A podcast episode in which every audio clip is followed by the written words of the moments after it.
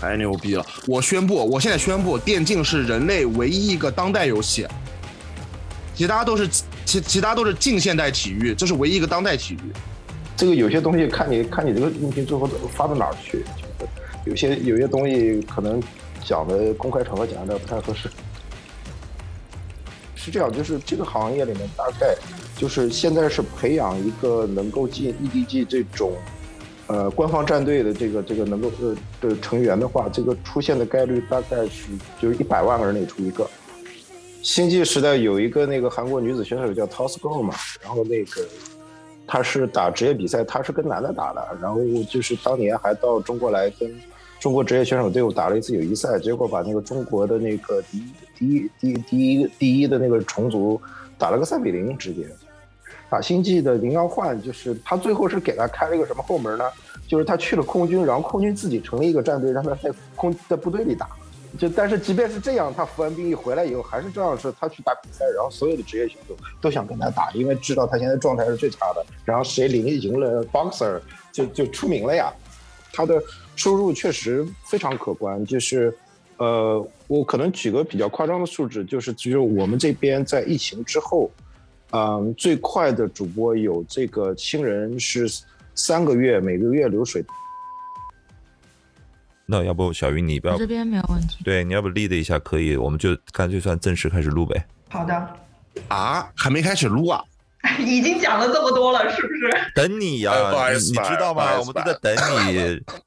我就说自然进来会不会会不会以为我们已经正式录制了？开始。对对对对，行，可以开始，嗯。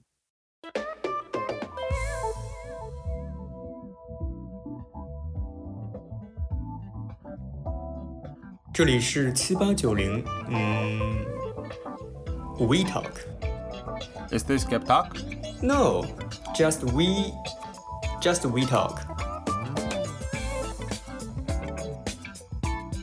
欢迎大家收听七八九零 We Talk，我是零零后的小鱼，我是七零后的吴哥，我是八零后的宋姐，我是九零后的 Stan。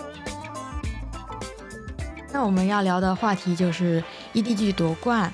呃，因为我们四个人对这个电竞都不是非常的熟悉，所以呢，宋姐就请来了一个特邀嘉宾真哥，然后真哥来给大家打打个招呼吧。呃，嗨，大家好，我是真哥。哎，真哥，你对那个呃 EDG 了解吗？呃，就算有一些了解吧，因为呃，就是。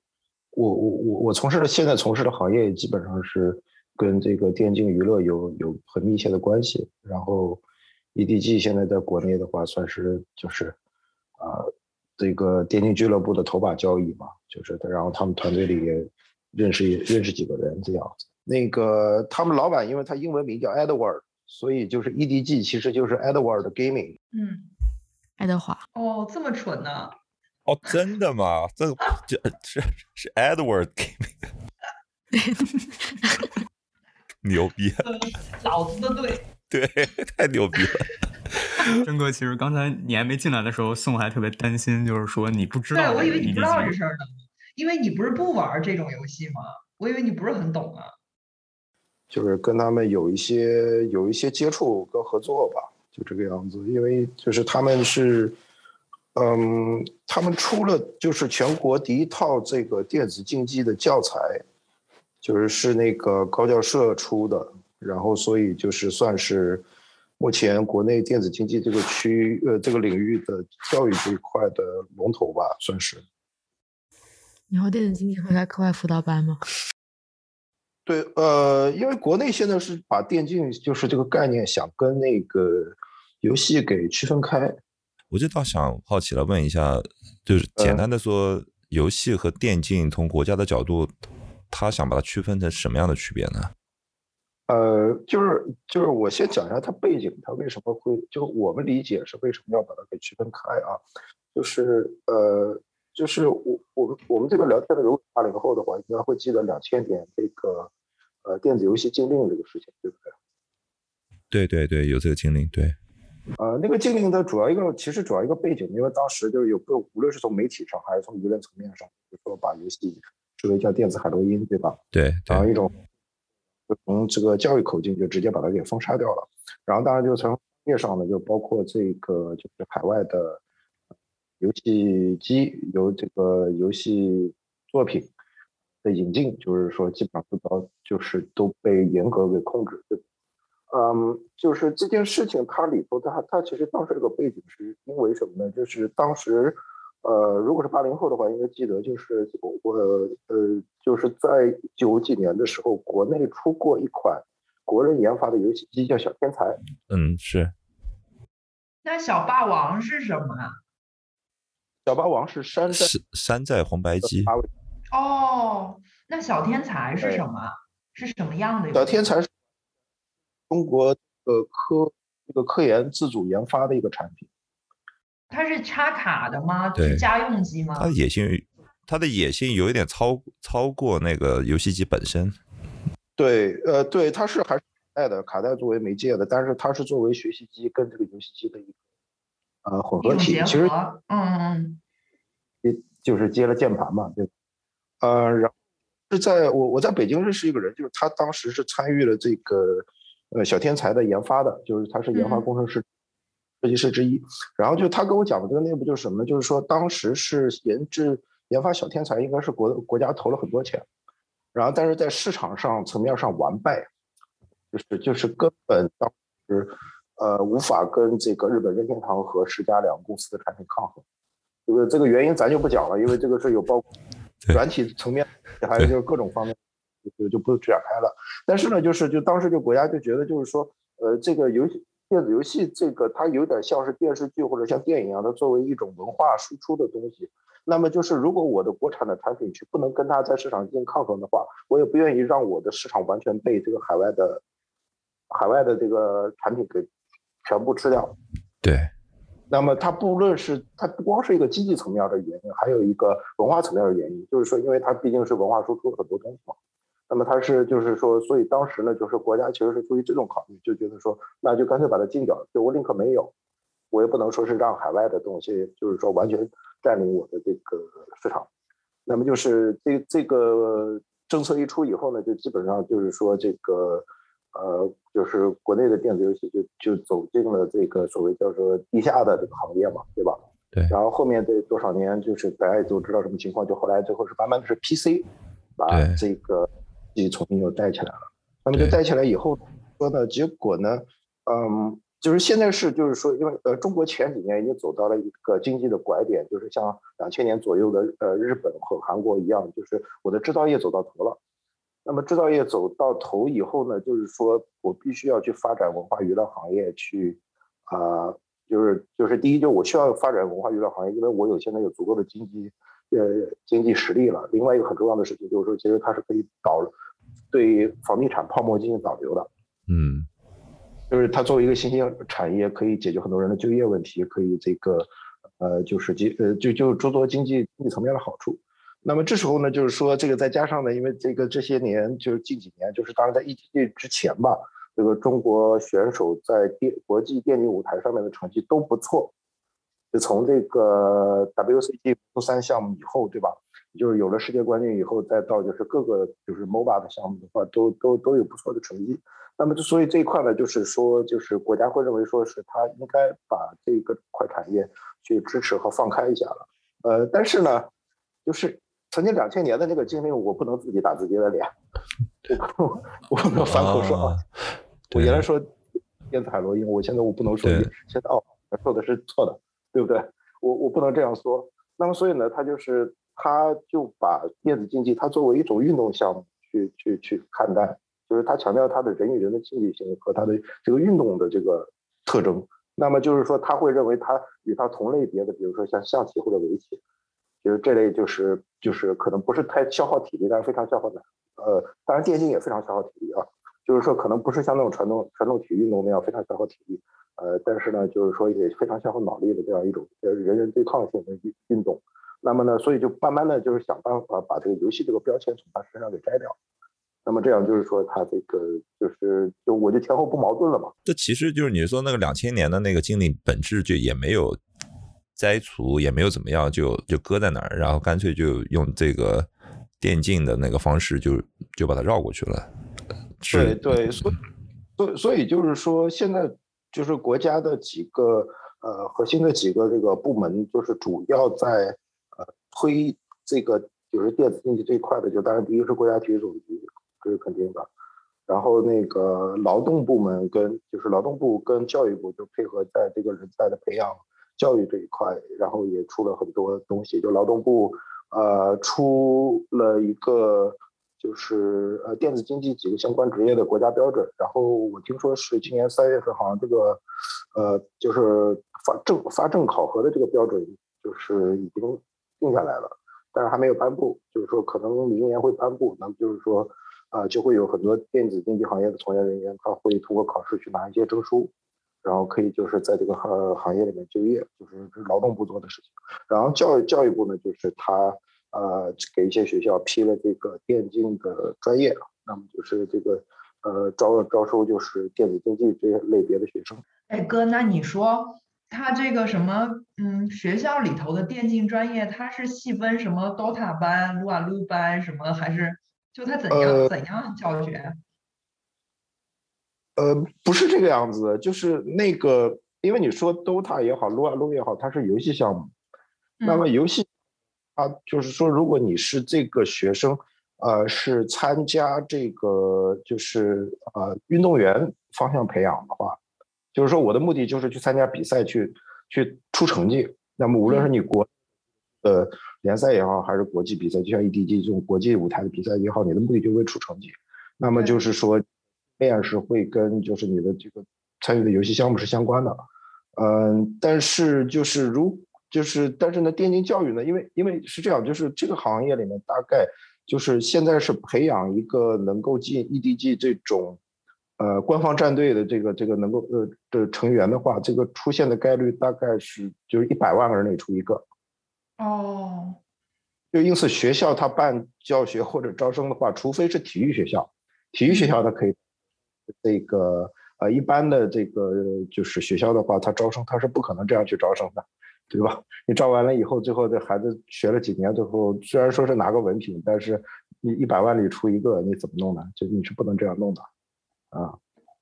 哦，那现在这些呃大的战队，他们都是归属于什么？呃，就是什么编制？俱乐部？那俱乐部是个人开的还是国家运营的呢？呃，俱乐部现在基本上都是个人开的，然后俱乐部对，然后基本上俱乐部的老板都是像就是比如 Edward 啊，或者像那个就是叫叫叫叫什么呃林思呃那个王思聪啊，就那样的，就是那种大大公司的。呃，小开就是因为现在大部分俱乐部都不挣，然后基本上是以每年在百万级到千万级的量在烧。哦，那 EDG 呢是怎么回事？你给我们讲讲。EDG 就是它是算就是就第一就是它出成绩嘛，因为它毕竟是国内比较有领影响力的俱乐部。那么你俱乐部有影响力以后，你自然你赞助商就来了，这是一。然后。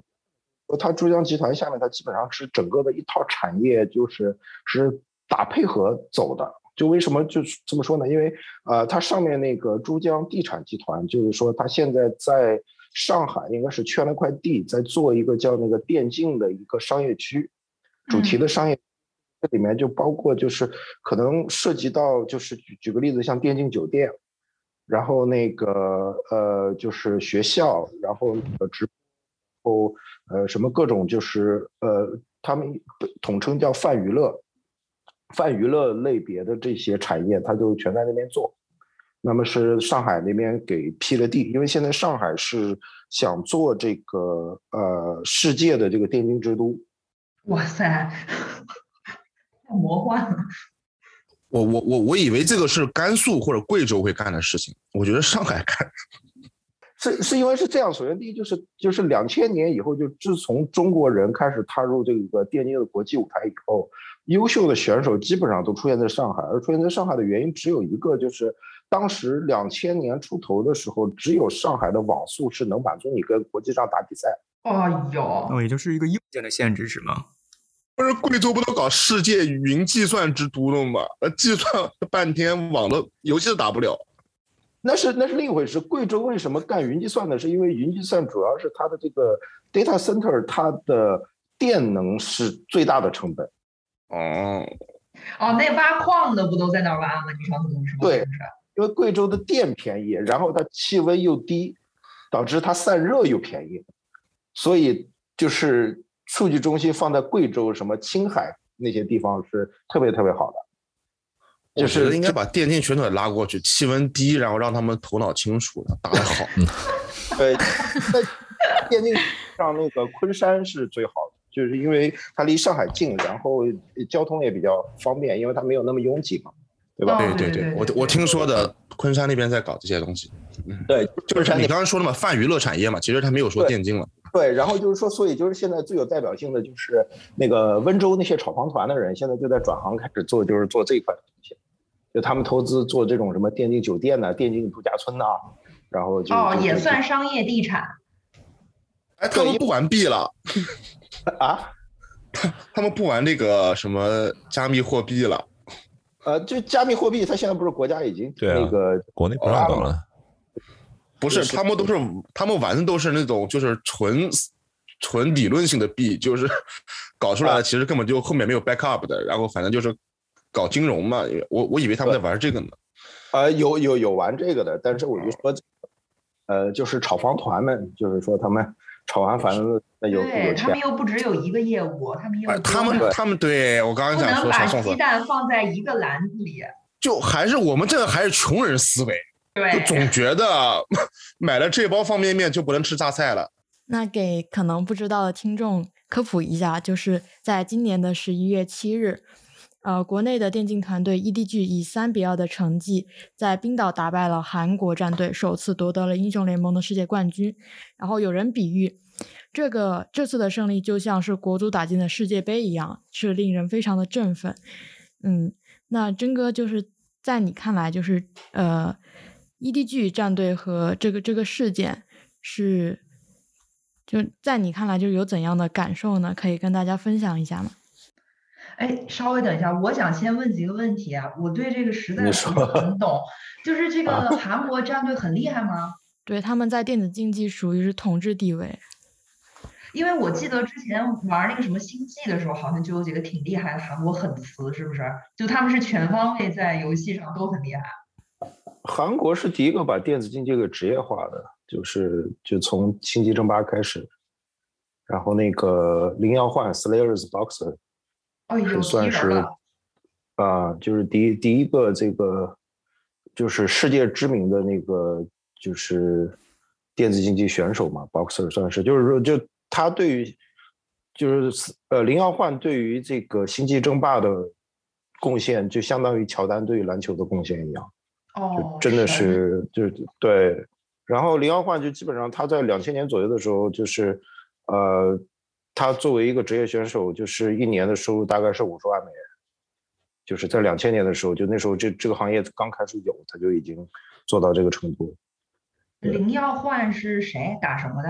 打 C S 呃星际争霸，星际际争霸对他的、哦他的 ID 叫 Slayers Boxer，他是这个、就是外号叫人族皇帝，就是、嗯就是是那个年代的这个这个就是电竞选手的代言人吧，就是哦嗯，那这次夺冠的这个比赛是个什么类、什么级别的比赛呢？世界级的，对，它是对呃全球的总决赛，就是专门打呃撸啊撸的吗？还是什么？对，专门打英雄联盟的。哦，然后是在冰岛打的这次。对那之前对那中国队厉害吗？打这个一直以来传统怎样？呃，不算特别厉害吧，好像就前前几年不是 IG 夺冠了嘛，然后就是这一次。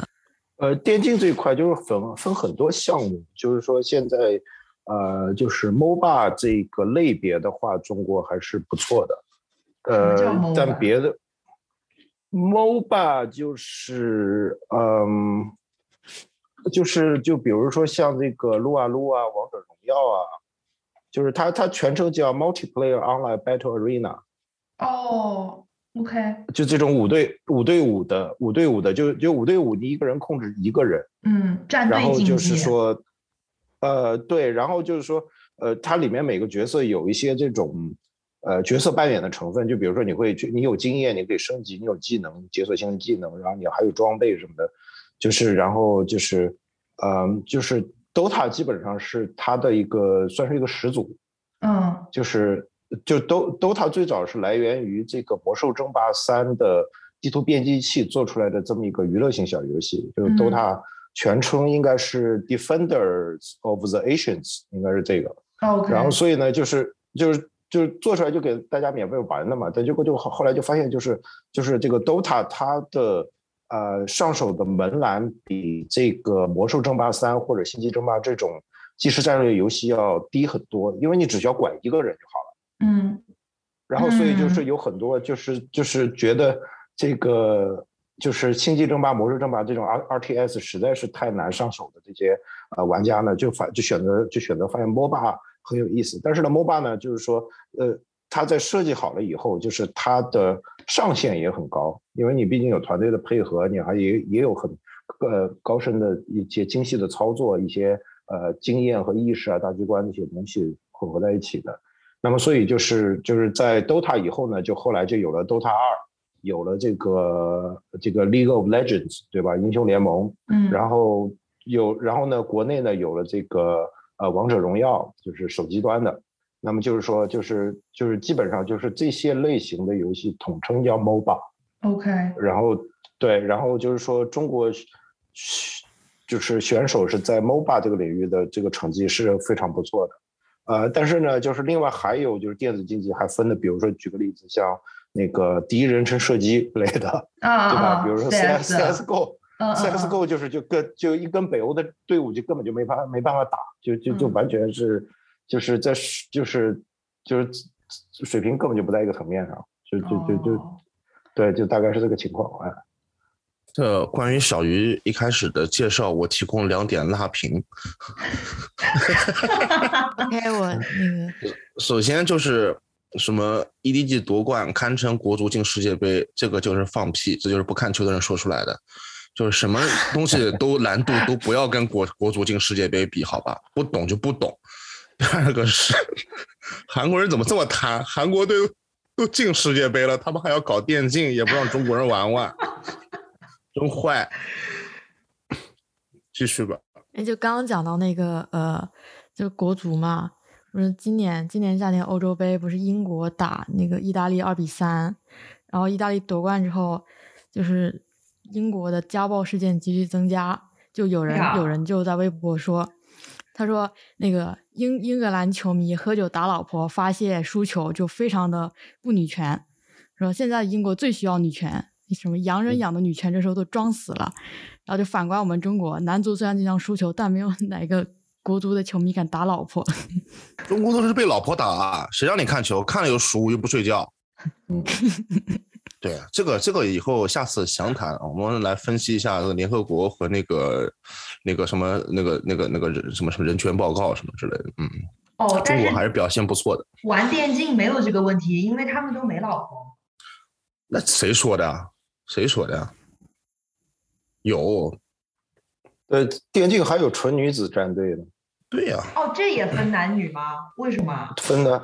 有吗？嗯，哦，女生可以买那种粉色的皮肤，不是这个道理。非常不女权。我的这个，对，就就女子选手就是就就自星际时代就有啊，就是那个星际时代有一个那个韩国女子选手叫 Toss Girl 嘛，然后那个她是打职业比赛，她是跟男的打的，然后就是当年还到中国来跟中国职业选手队伍打了一次友谊赛，结果把那个中国的那个第一第一第第一第一的那个虫族打了个三比零，直接就是哇塞就就就 我来问你个问题啊，哎，谈这个东西，我来问你个问题啊，就是啊嗯，国外女女权吵得比较凶的，就是说就是极端女权啊，就说这个呃比赛分男女就是歧视女性，什么什么之类的。呃，那么足球、篮球我们就不谈了啊，那个体力上的确差距太大了，对吧？没法嗯玩儿。你说这种就是脑力竞赛，对对，哎，我就你帮我说下嗯说下脑力这个词，我这个词说不了。嗯，那然后你脑力不行啊？脑力老，我这老啊，说的不对脑力啊啊，脑力，嗯嗯，脑力，对这种脑力竞赛，差距就是这么大。将领将领你可能会讲，我不会讲。你说这种脑力竞赛的话，它分男女，它有没有可能就不分男女？你觉得这玩意儿有没有这个就是性别上的这种绝对优势？你像体力的运动是绝对有优势嘛？对啊，呃，我的看法是两个，就是我一个是这个，嗯，就电竞这一块，它男子跟女子对对抗的话，就是首先第一就确实是女子比较少，所以你说你要是女子自己单独有一个就是就是联赛的话，我估计都组不出那么多人出来，或者说就是水平的这个分差实在太大了。哦，基嗯数不够。然后，对，但是你要是纯从电竞的角度来看，就电竞的范围确实非常大。就比如说，嗯，举个例子，格斗游戏对吧？铁拳，嗯，呃，铁拳现在有几个顶尖的选手都是呃女选手，就是韩国的跟日本的。然后就是他们就是就是呃就是格斗类游戏，你像铁拳的国际比赛都是基基本上都是美国的这个呃美国举办的，然后就这几个女孩基本上到这个美国去，就把美国大老爷们儿全都打得满地找牙。哇塞，就是啊，就就是就就根本不在一个，就是你看的比赛，就是一边倒，根本不在一个水平水平层面上。嗯，就是就是就是就是你看，就是格斗类游戏，如果是呃女子选手的话，她也有很优秀的。然后前面那个星际这种 RTS 也说了，就其实女的女生还是可以跟男生打，但是就是说，呃，一方面是人数原因，第一方面就是说，你说体能层面儿确实有一些就嗯，就是就是电竞的话，如果是那种键鼠操作的话，就是它有一个概念叫 APM，就不知道你们听说过没有？没有，就是每次每秒点多少鼠标是吧那？个手对，对对对对，action per per per minute per minute 嘛，然后一啊般每分钟就是、嗯就是像像 RTS 的话，就是你就是你这个选手大概就韩国职业联赛，就就是像星当年星际的韩国职业联赛的话，就是你 APM 就是一分钟要达到三百，你大概才才能在职业职业比赛里有有有点个才能去打，就这是最低门槛儿，是这样的感觉。但就意味着就是说，他在整个一场比赛的全过程中，基本上这个选手的这个心跳都会保持在大概一百二到一百五之间。啊，我说实话，这个东西可以分门别类出来搞一个竞赛，就是给那个办公室白领。我我觉得我我填表格要是赶的时候、a p m 也有三百。呃，对，对，对对，就反正它是个强度比较大的一个，就是算是一个项目，就所以它就是那么自然就是说，在这个呃，就从生理的这个差异角度上来说呢，就是就是男生跟女生呢会还是会显现出来一些区别的，就这个是必须要承认的。而且我看就是，比如说我之前前几年玩那个吃鸡嘛，对吧？就是国内外有很多就是比较厉害的主播，也都是女的，对吧？他们去打那种什么呃比赛什么之类的，其实绝大多数玩家都是男性嘛，对吧？他们的成绩也不差，经常。所以说，我就觉得这种东西是不是可以实现？比如说比较早，当然你刚刚说的可能女性玩家现在比较少，但是我觉得电竞是能够兼容，比如说啊，现在有一个特别好的，你你刚才说女子战队，或者说是某一个女性玩家特别好，她可能会成为 E G EDG 中的一员，我觉得这都是比较可能性，有可能性的。哦，男女混合组队，就我觉得这性别是可以在里面被啊，被被对对对消除的。对嗯对，还有对，还有那个，比如《星际争霸二》有一个非常知名的呃选手叫 Scarlett，他是个变性人，就他原来是嗯男的，然后后来他变成了女的，然后就是他打，但是他的水平就是他他打职业比赛都是跟男的一起打的。嗯，太牛逼了！我宣布，我现在宣布，电竞是人类唯一一个当代游戏，其他都是 其其他都是近现代体育，这是唯一一个当代体育。嗯，啊，我你们说这个，我突然想到，就是之前奈飞上有有一系列片叫做 High Score 剑指高分，然后它那里面就讲了第一个电子游戏是那个日本发的那个 Space Invader，嗯。啊，然后那个游戏的第一次世界比赛的冠军就是一个女生。呃，好像是的，好像是的。对对对，嗯，这更不能跟中国男足比了。你这当代游戏、当代竞技、当代体育，跟什么近现代体育比，没法比。对。但是但是中国的那个非法游戏的这个成绩很好的呀。别说了，别骂了。就是球场上踢的不行，但是游戏里的足球很强。球场上表现不行，在小电脑里找。哎，你们知道为什么吗？因为就是看这个国足这么多年，所有中国球迷带入的角色是什么？教练，那他就只能上非法去玩去。说明什么？中国球迷真的是比中国队教练勤。他不是说你 you can you up 怎么怎么 you can you no b b no can no b b 对他真的是行，对吧？嗯，对。这个有有一个说法，就说这个为什么中国人是这个，就是叫什么呃小球行大球不行，或者说叫单体的这种，就是人数越少的这个项目越行，然后人只要越多越不行。对对对，就是。有有有有一个说法，这个背景是什么呢？就是，嗯，就是就是中国它历史上是一个农耕社会，就是说它相对于世界上的其他国家来说呢，就是每个人人均的耕地是很多的。嗯。那么就是就是说呢，所以中国人呢，他就是他在从祖上就是可能是，呃，就是老就是祖上这个面朝黄土背朝天，这个就是农民的这个出都是农民出生的人，然后就是呃，他会有一个比较。文化上也会有一个比较惯性的一个思维，叫做就是我的地盘我做主，啊，自己对吧？就可以顾自己的那一块地。对对，周杰伦。对，所以对，所以所以所以就是中国人呢，就是他可能在骨子里面很多思维方式是以就是什么事情，就是是我我负责的，我把它负责好，嗯嗯嗯，就就了了。那么因此呢，就是说，在一个大型团体的，就是这个项目里面呢，就当你这个决策的分工会非常明确，而且就是说，就大家要去有一种默契去执行的时候呢，就往往就是，呃，中国人的很多这种就是就是可能祖上基因里的这个潜意识，就是跟他是相对立的。那么可能就有另外一种说法呢，就是说，你就比如像这个呃欧洲人，就欧洲人呢，他们大部分他们的思维方式是在。大航海时代固固化下来的这种叫做，呃，就是呃合作模式，就是大家大家出钱，就是我我们凑钱修条船，对吧？然后你船上有分分工，谁是谁是船长，谁是大副，谁是这个就是水手，各各负责什么是分工是明确的。然后我们出去去开开船出去是去淘到宝了也好，还是去打劫去抢了抢了金抢了物资来也好，怎么分？那么就其实他们那个时候的做法，其实是现在的公司的这个经营的这么一个思路，对不对？那么所以就是说，他们是在对他们在历史上就是说，他们对于这个团队的分工跟执行的呃，就是呃这个习惯也好，或者这个意识也好，呃，确实是比就是说这个我的地盘我做主的这个中国人可能要更容易去就是去去配合的起来去做一些事情。这是 嗯。对，就是我。这是哪个比较历史学的博士生写 C 刊啊？不是我，我我我我喜欢瞎看一些东西，就是反正是有的人会提出这样一些观点来。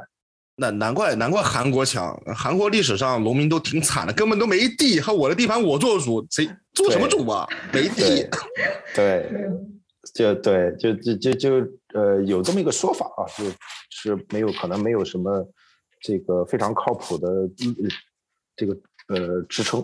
你看，你看，你刚才说北欧，然后韩国、日本都都是渔业文明，所以说，对，所以说，咱中国五千年前就是就是你农耕文明过来的人，就是他在呃，就是他的这这种就是团队合作的方式是是很很不同的。我举个最简单的例子，就是说，你发现中国的医院就是这样，就是你中国的医院进去都是分什么科室，就是你挑科室是你你病人的事情，对不对？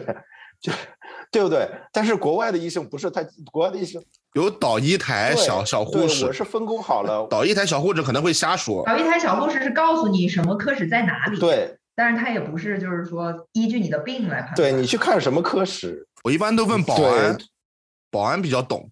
国外是全科医生，他给你分。国内的就是这个科室，我只管我范围管辖范围内的事情，对不对？就是然后你你去在国内看病，就有一种就就有一种就是非常痛苦的感觉，就是说就感觉好像他们并不太在乎我究竟好还是不好，他只在乎就是说他在他管辖范围内是是能能不能把我管好。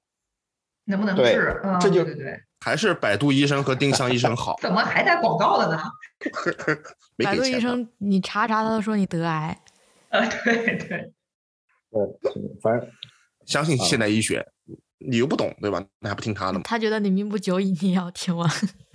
哎，那我们再说那个 EDG，、就是这个战队是新吗？就是老老战队，他们之前就很有名的？还是说一战成名？呃呃，对对，对十年前就有他们了好吧很早了，哦，听一个说法说他们是老牌战队，但好像就是辉煌过，但现在没有以前辉煌，就相当于有点没落吧。然后最近最近这一次比赛让他们重重振雄风，是是这样的吗？我也不太了解。呃，我我具体历史也没太注意这一块，因为呃，我我我对这个 MOBA MOBA 这个这个项目的就是电竞的发展的话，我也是有一呃，就算是有一段？最近最近两年才开始，就是因为工作上设设计这一块。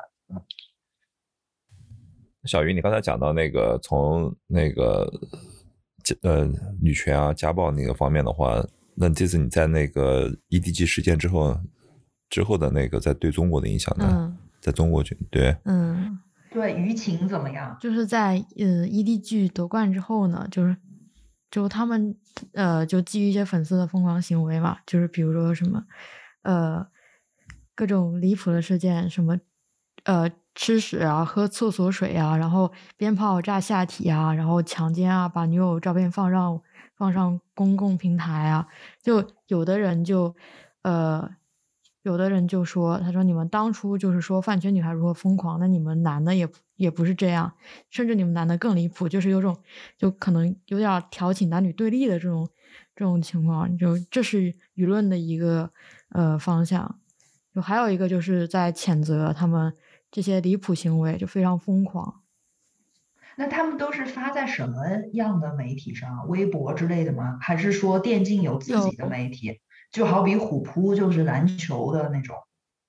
有那个 QQ 群，有的发在 QQ 群，有的发在朋友圈之类的，是因为他们之前就是在赛前立下了 flag 嘛，就说如果赢了就怎样怎样怎样，然后后来就发出来表示自己兑现了承诺，然后好像有很多人把一些比较呃比较暴露、比较色情照片，好像是发到推特上面去吧，然后推特还有个热门的 tag 就是就是说这个，夺冠之后，嗯，就是就是什么，嗯，什么 EDG 夺冠 flag，什么呃强奸什么什么的，就这个事情，我觉得是比较离谱。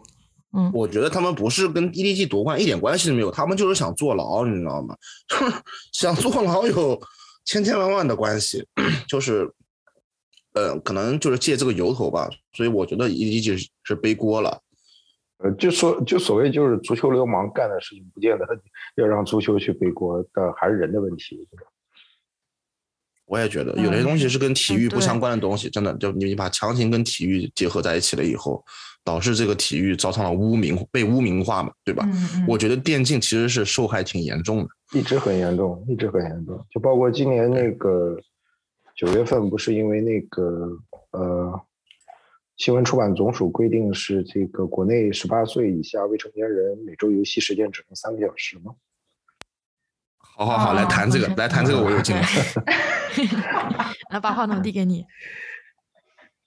真哥先说，没有，就就我就说这个事情就是就怎么说呢？因为对，包括我在内，就是说这个行业就是从业的人员影响都非常大。因为就是像我这边还好吧，就是那个呃，有些做那个电竞青训的，就直接就关门了。呃，对，青训的未成年，那训练哦时间就电竞青训，那他们不能拿那种免死金牌吗？就是照样可以训什么的？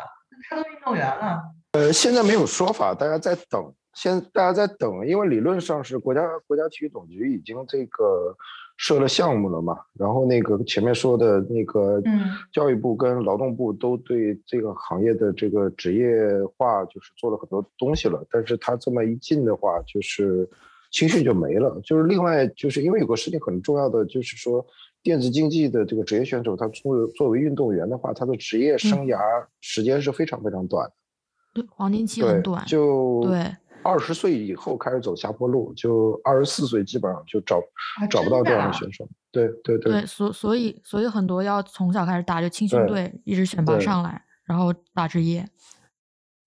哇，那这些小孩儿他们就是不怎么上学，就是打游戏，对吗？呃，也上学，就但是他们会像运动员一样去训练，就是会，嗯，就是哦呃，，他们会有就是专门的心理辅导老师，会有专门的营养师，会有专门的教练，然后就就包括现在电子竞技教育有一个专业类别，就是那个电竞选手的教练，就是教练就是，嗯，他嗯。实际上他不是要他说你的这个游戏水平有多好，你只要懂就行了。但更重要的事情就是对于这个电竞选手他的个人的一个啊、就算是指导跟就是就是他，对，就是他更有点儿陪护他对他有点儿更有点儿像个奶妈一样去就去陪护这个人，就是呃是是嗯这个是现在是专门的就是电竞教育的其中一一一个毕业方向。就是这个样子，对对对，哦然后所以，但就刚才这话题就是说，因为那个就是电竞选手他，呃，最容易出成绩的大概是在十三岁到十八岁之间，就是因为那个时候他这个时候他的反应是最嗯快的，但是现在就是那完对蛋了，我没机会对，了。就就就原来是中国的年轻人跟韩国年轻人比，就是在呃这方面是有优势的。为什么呢？因为韩国它有男子就是服兵役强就强制征兵这件事情，所以所以所以就是很多那个就是韩国的职业选手，就是他最后就是就是他也许就是他可能再挺一两年，就是他就能出好成绩了，但是。哦，但他当必须当兵去了兵去了。就就就就因为你当兵了嘛，几年不碰你回来，你就就是就谁也打不过了呀，就年龄也到了呀，那倒倒是，对吧？就是就中嗯哦，我我我以为他们玩游戏是为了逃呃兵役呢，因为韩国有一个对对国家那个获得重大荣誉和突出贡献的人可以免对除兵役。但是就是那是到什么程度才能免兵役？就包括当年打星际的林刚焕，就是他最后是给他开了一个什么后门呢？就是他去了空军，然后空军自己成立一个战队，让他在空在部队里打。空军里打游戏，就 就但是即便是这样，他服完兵役回来以后，还是这样是他去打比赛，然后所有的职业选手都想跟他打，因为知道他现在状态是最差的，然后谁赢赢了 boxer，、哎就就出名了呀，就是 就是软柿子是当时就谁都想捏他，对吧？嗯，对啊，就但就就是说，就是韩，所以中国原来是在这方面，至少在人才选拔方面比韩国是有优势的，但现在就十八岁以下一下不能玩了，就是就全都这个这个嗯这个呃傻傻掉了。又在观望了这个傻掉了，对，就嗯哎，那中国的家长愿现在愿意让小孩去从事这一项体育竞技吗？嗯，有有有，就是我我就是我这边有这个家长自己找过来的给孩子报名的，就是就发现自己的孩子就是呃在这方面有些天赋，然后就觉得就是呃就是想去找机会让他去参加职业比赛啊，或者是接受一些更专业的训练，哦对。就是咱之前不是聊过说，比如说咱们在生活中就没见过什么学武术、练武术的，但是河北之类的那些就是有风气。谁谁说的？是我见过太多了，嗯。我我们学校有特长班，嗯，武术特长班好多呢，嗯。哦，但是是在公立高中里面，他们但是他什么相当于挂靠吧，他们其实也不怎么上课。对，就就他如果不怎么上课，学业学业压力不会特别大，就是说他可以的去做。然后，但是他呃，就是主主要一个原因是这样，就是就是现在这个时代，就是电竞职业选手，嗯的，就是怎么说呢，比两千年那个时候的电竞职业选手顶的压力要小太多了。嗯，其中一部分很大的原因是什么呢？就是因为前面讲了，他的这个职业选呃这个选手的职业生涯时间非常短，那么就是当你就是说就是退役以后，如果也没有拿到什么特别这个顶尖的名次，名次，呃，你怎么办？你去你去做什么？对吧？呃，对，就是那不是不是都可以保送你上大学吗？一般运动员不是这样吗？呃，运动员他也是要看这个，就是就是因为那个时候也没有两千年那个时候也没有把这个电子竞技选手就是当运动员来对待，因为哦，国家体育总局连这个项目都嗯没有嘛。然后那个时候就比较成啊功的例子就是这个，你像呃，就是打魔兽的 Sky，Sky 是叫李晓峰对吧？就是李晓峰，他因为他他拿了 拿了拿拿了几届这个呃世界冠军以后呢，就是他自己就有一个个人的 IP 了，然后他后来就是创业，就做了这个态度电竞这个这个公司，去专门做这个嗯就是鼠键键盘鼠标啊这些硬件产品，对不对？就当然，哦，就是变成商人了。嗯，对他就是他就是更重要的投资人是看中他的一个个人品牌，但是我听说好像这个公司是完蛋了，就是因为这个嗯呃，因为就是你光光靠他一个品牌，他是没有办法支撑起来这样一个就是就是嗯能能把企业给做活的，就就是那就是类似于什么李宁啊、李小双这种运动品牌，对吧？对有人投对对对对，他他嗯当时做了个公司叫态度，对，嗯，李李什么李晓峰？叫李晓峰，我看宋什么意思啊宋姐笑了，笑好大声，有啥好笑的？就是他叫 Sky，感觉哇那种牛逼电竞大佬，然后李晓高大上峰就是 隔壁同学，啊，对他算是 对啊，还小峰这名字也不行，中国只有一个小峰，宋小峰。哎呀，象牙山宇宙，对，他是他是第一个那个，就是 WCG 上拿到了这个中中国的就是呃单项呃就是冠军的人，就算是就是中国电子竞技的第一个世界冠军吧，是这样。而且他是哦他是连拿了两年，我记得好像。对，哦呦，太厉害了！哎，那现在国际上的这种电竞大赛有哪些啊？我知道有那个什么 TI 对吧？呃不不不，还还还还没说完呢。那个未成年人三小时还没说完，你怎么就说国际电竞大赛？哦呦，任总请讲，任总任总。对对，我刚想说让让让让 stand 是吗，就是当时出了这个规定以后啊，就是我看了一下外网的评论嘛，还有主要就是推特上面发了一些，比如 C N 或者 BBC 他们都发了这这条这条新闻嘛，都当做头条来发的嘛，因为他觉得就是比较新，因为世界上的确没有别的国家这么干，所以我就看看下面网友的评论，我大为震惊。这大概是在我观察舆论四五年，就是密切观察舆论四五年以来，啊唯一一条中国新闻，下面是普遍叫好。啊对 然，后还有很多美国网友什么就是希望美国美国也引进。评论了以后艾特什么什么 Nancy Pelosi 啊，或者艾呃艾特那个白宫发言人那个 Psaki，然后就说美国什么时候呃上这个预案，什么时候国会进行讨论，说太好。然后宋你知道，就某德国媒体啊，就是这中文名不能说啊，Deutsche Welle，然后这还发了一篇嗯破天荒的发了一篇社论，是对中国比较赞同的一个说法，就是说啊，嗯，呃，国外的反应也挺好的，大家也在思考这个问题，呃，是否要对未成年人的这个呃屏幕时间进行限制，因为他们没有一些自主判断能力嘛。那现在完全放开的话，是不是作为管教者的一种不负责任？对啊，但在中国的话，就现在天天就是每天都是凌晨三点，七十多岁的老太太这个英雄联盟五杀呀，就就就就这种事情，啊对吧？其实背后是还是小朋友在玩，他只是用了别的人身份去登录。对啊，就是就就他就说，就现在就小朋友，他拿他奶奶身份证打，啊，就就把奶奶啊半夜半夜把奶奶叫起来说，奶奶给我识别一下，眨个眼，好，你接着睡吧，眨个眼。就是这样子的呀。就是他并没有他并没有解决就是未成年人玩游戏的时间限制的问题，因为个人他永远有办法哎，对对对，其实没错，就是嗯美国网友问的一个最多的一个问题就是怎么管、怎么执行这个规定，他们就特别关心。但是呢，从事这个行业的有很多人受到很大的打击。就我知道有我我我那个认识那个就是呃就是就是 EDG 他们那个超竞超竞那边有个人嘛，他做那个青训的嘛，然后结果被人举报，被那个公安局带走了。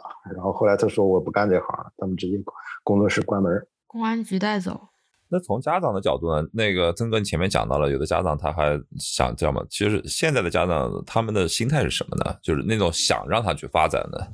就是我其实前面有一个没说完的，就是说现在的这个大环境对这个电子呃竞技的选手有一个很好的好处，就是因为直播这个行业的兴起，就导致了就是他们在退役以后，只要自己稍微有点名气，或者说你没有名气，但是你会一些能够直播娱乐的技巧，那么是很容易在直播平台上或者短视频平台上面去养活自己的。而且这个说，但刚刚说的那种女主播，比如说。呃，对，就是这就牵扯到了，就是我现在从事的行业就是这个 招募啊，你现在 MCN 女主播，呃，招募这个游戏主播这一块，就是然后所以就是因为他的收入确实非常可观，就是呃，我可能举个比较夸张的数字，就是只有我们这边在疫情之后，嗯，最快的主播有这个新人是三个月每个月流水达到二十万的。他靠啥呢？大哥打赏呗。啊，就是就是，啊，我来我来插一句啊，嗯，真哥说的这东西很好，就是我有朋友，这个我们一会儿会就是在之后的节目里面会聊的啊，就是职业教育嘛，对吧？我们一直要聊这一块儿。呃，我朋友是在这个呃职，他算是职高，呃或或者说是不是技校是职高，或者是那种有大专班的职高啊，高职高职对，嗯。高职任教嘛，就是啊，呃，毕业以后给那个学生找一个专业对口的专业，呃，不是专业对口的工作，说是一个月南京啊，一个月七千块钱，呃，双休，然后也算是有比较稳定的合同，呃，挺好的。说实话，很多大学毕业生也找不到这样的工作，对不对？双休七千块，一开始起步的工作还还可以了啊。孩子说：“呃，不可能去的。我准备当主播，月月薪最起码是八万以上的，不不要跟我谈了，对吧？” 你你说这个工作怎么做啊？还谈职业教育啊？我们以后的节目里慢慢谈职业教育。但是孩子本来是学什么的嘛？呃，孩子学什么，在这个语境里面已经不重要了，因为孩子可能也不知道他学什么，他也无所谓。孩子到底学没学也不知道。就就但是就是说，一般一般就这种。就几个月内流水暴涨的，基本上都是女孩儿，就是她她她她可能遇到几个大哥，就就直接就就上去了。呃，如果是男生的话呢，也有，就是嗯，比如那个有有一个主播叫刘晓松，是是我们公司上海上海分公司的，然后就是他是个男生，他大概现在一个月流水大概五十万的样子。然后基本上给他打赏的都是那些姐姐阿姨们，啊，就是，呃，他就玩，就天天上线玩斗地主、狼人杀，他连他连 MOBA 什么这种电竞电竞项目他都不碰的。那他是什么搞聊天这块吗？还是斗地主？因为我根本没看过这个东西。不是他，对他有直播技巧呀。聊天长得人也就是就是就想挺鲜肉的嘛，小小鲜肉的。对，北方北方人，然后也就是有点那个东北人的幽默感，就这种的就就够了。就是你看，就是他主要主要的直播的游戏项目就是斗地主跟狼人杀。所以所以所以。所以姐姐们也不是为了看游戏，就是为了看小伙。对，所以蓝色消费姐姐这个群体你搞 太复杂了，人家不愿意。就是说，你的游戏项目其实是作为你一个就是引流的一个工具，就是你进你进斗鱼或者进虎牙这种直播平台，因为它是相当于退是这样的嘛。就是说，呃，我我我我为什么进去看，是因为哦，我我喜欢英雄联盟，我喜欢这个呃绝地求生、吃鸡战场。我在看的过程中，然后我遇到了一个玩的人，然后。他，我我最后发现我是很喜欢这个人讲话聊天，就就举个例子，就是就是冯提莫，冯提莫如果他想走传统的这个歌唱艺人路线，呃，他永远没有今天这样。他就是因为他当时在，呃，当时他他是斗鱼的对吧？当时在斗鱼上面注册了这个英雄联盟的这个直播直开了英雄联盟的这个直播间频道，那么他才对他才开始就是被这些宅男们给发现。然后他就正好就是他又很会唱歌，然后直播呢又正好是把他这个身身材矮小的这个缺点给彻底的给规避掉了。我的天哪！啊，对，就举个例子，就是说我们我们这边就是招募主播，就是有的主播就招招招来以后，就是呃会给他布布直播间，然后灯光，然后这个呃镜头，然后就是有有一个女主播就是就告告诉他说，他说你无论如何任何时间，请斜上四十五度角看镜头，就是说镜头放在这儿，你就永远不要去动它。嗯，然后然后就是说它流水照样很好，然后就是说就是如果你是正面正面看的话，你会发现说哦这个人眼盘子怎么那么大？对，但是问题是他就他就正面一看对就是哇一四八，就就就运营就告诉他，他说你永远就是只要斜上四十五度去看这个镜头，你永远不要动就完了。然后他的流水照样也不错，就这样的。啊，哦，那你说这个流水是五十万的人，他能挣多少钱呀？呃，行业秘密吗？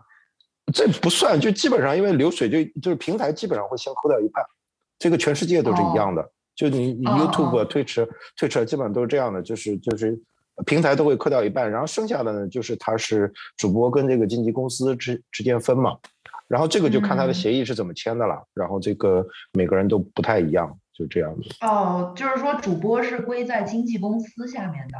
对对，就是就是说有对 MCN 的主播是这样子，对，就我们也有个体，MCN 嘛，就所以就是那个，嗯，就是就是我们一般评估这个人是否是一个成功的培养的一个主播的话，一般是月流水到到五万。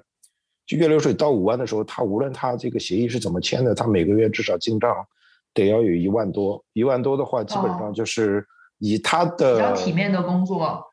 对，以他的文化、学历或他的背景的话，他可能在一线城市也不会考虑去其他地方去打工去，就是就是就是就就就就就不会考虑去做别的事情了。那么就这嗯，我说实话，全世界合法转业他都赚不了这么多钱，呃，对，真的真的确实是这样这这就这个这个行业就是合法跟灰色地带的这个边界挺模糊的。这这这也是嗯我在跟许多学校合作中，或者是跟家长的沟通中出现的问题，知道吧？就是对啊，因为当时那个我朋友他们负责就业的老师这么说的嘛，如果你能一个月八万的话，你就去啊，因为我帮你嗯找不到这样的工作，因为没有这样的工作。你要说是真的话，你就去啊，那我有点好？奇，就这个这个工作做主播什么的要交税吗？要要，但是现在大部分地方都有免税的政策。哦，就是扶持他们来做这个直播行业是吧？难怪在上海他们不会在外高桥直播。不是，我给你举个例子，我给你举个例子，就是说，呃，就是呃，就比如说我这边主播对不对？然后他过来，他每个月的收入呢，他是他个人，他是在就是找一个税收洼地，就比如说像那个江苏的，这都什么词儿啊？税收洼地。对，就就比如像江苏宿迁，就江苏宿迁，然后呢，就是说他会找一个税收洼地，就这个地方，就是说你在这个地方注注册个体工商户，你每个月是多少万以下是双免，就是免免个税、免免增值税、免增值税，就等于是你你进嗯账是三三万块钱，你进口袋还是三万块钱，国家算你是合合法完税的。对吧嗯？那我在宿迁注册了一个个体工商户，然后我去跟虎牙平呃斗鱼平台签了一个协议，然后我在上海做直播没有问题啊，没有问题。对对对，对对对，那倒是。哦，哎，我想知道这个算不算 GDP 啊？宿迁当地 GDP 啊？因为我一直很关心苏北的发展。哦，这哦，那那那苏北有出路了，太好。呃，不是苏北有出路，苏苏北干这一行已经干了五年以上了，就是它是全国领先的。这个还是不行 这是另一块，这个这个是另一块，这是我原来从事的行业，就是这个这个这个就是非优这一块，这个是另一个话题。哦，所以之前我就看到了有一张网图，就是说那些明星们他们互相的关系网，就是说谁是谁公司的什么股东，谁是谁公司的合伙人之类的。然后那里面每个人都有好几个公司，有的公司就是在什么徐州这那些地方，我都我都不懂为什么。对，你要范冰冰范冰冰被查的时候，她的工作室是无锡的嘛，对吧？对对对对，无无锡的政策是，啊、每月是十万以下是好像是双免，还是还是只收个零点八的这个企业附加税，我忘了。就反正无锡的政策，就无锡那边是胆子很大的，就是说白了。嗯，那他他又不交税，这怎么能算到无锡的财政里呢？啊，不是他财公司啊是，这样，就是公司交税的就是你公司你平台那一部分，它的六个点的这个呃增值税是怎么都要有的，然后六个点会拆分成三个点的是国税，三个点的是地税，然后一般就是税收洼地，它政策比较好的话，三个点的地税有的还要返给平台的。然后但是这三个点的国税是必须上交的呀。嗯嗯嗯。哦，好吧，还是没懂，但是不不重要啊。好的。对我已经记住了这个地儿了，宿迁和无锡，我记住了。财富密码。就还有小问题绕回去，就是想问一下，就假如我是一个个人主播，然后呃，我那个直播间那个榜一给我打赏了，那这个钱就是他他要交税吗？就是不是他平台他钱是直接发给你的，这是完税后的。哦，就是他是平台他自己给你完税了。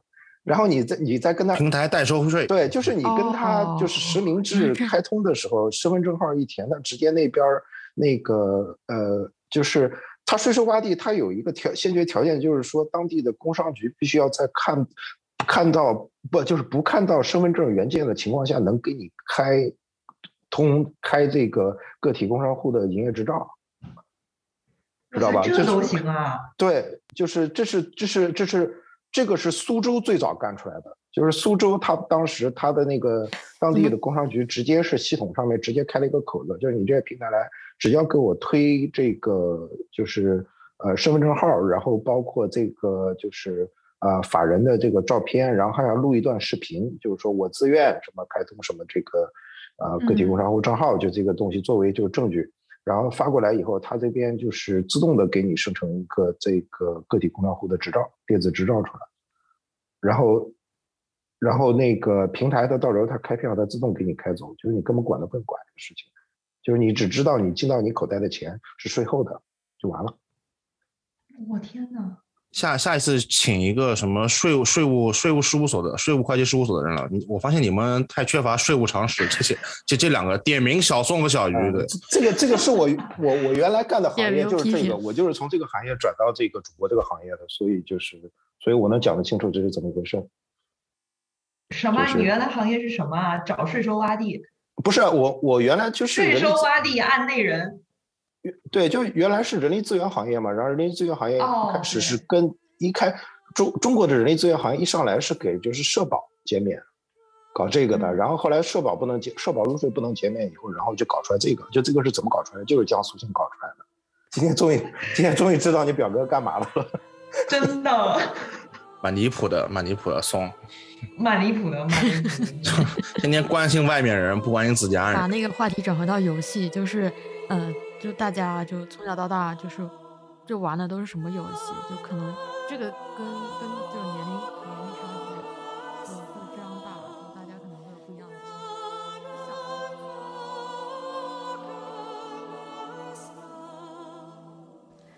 的以上就是本期节目的全部内容。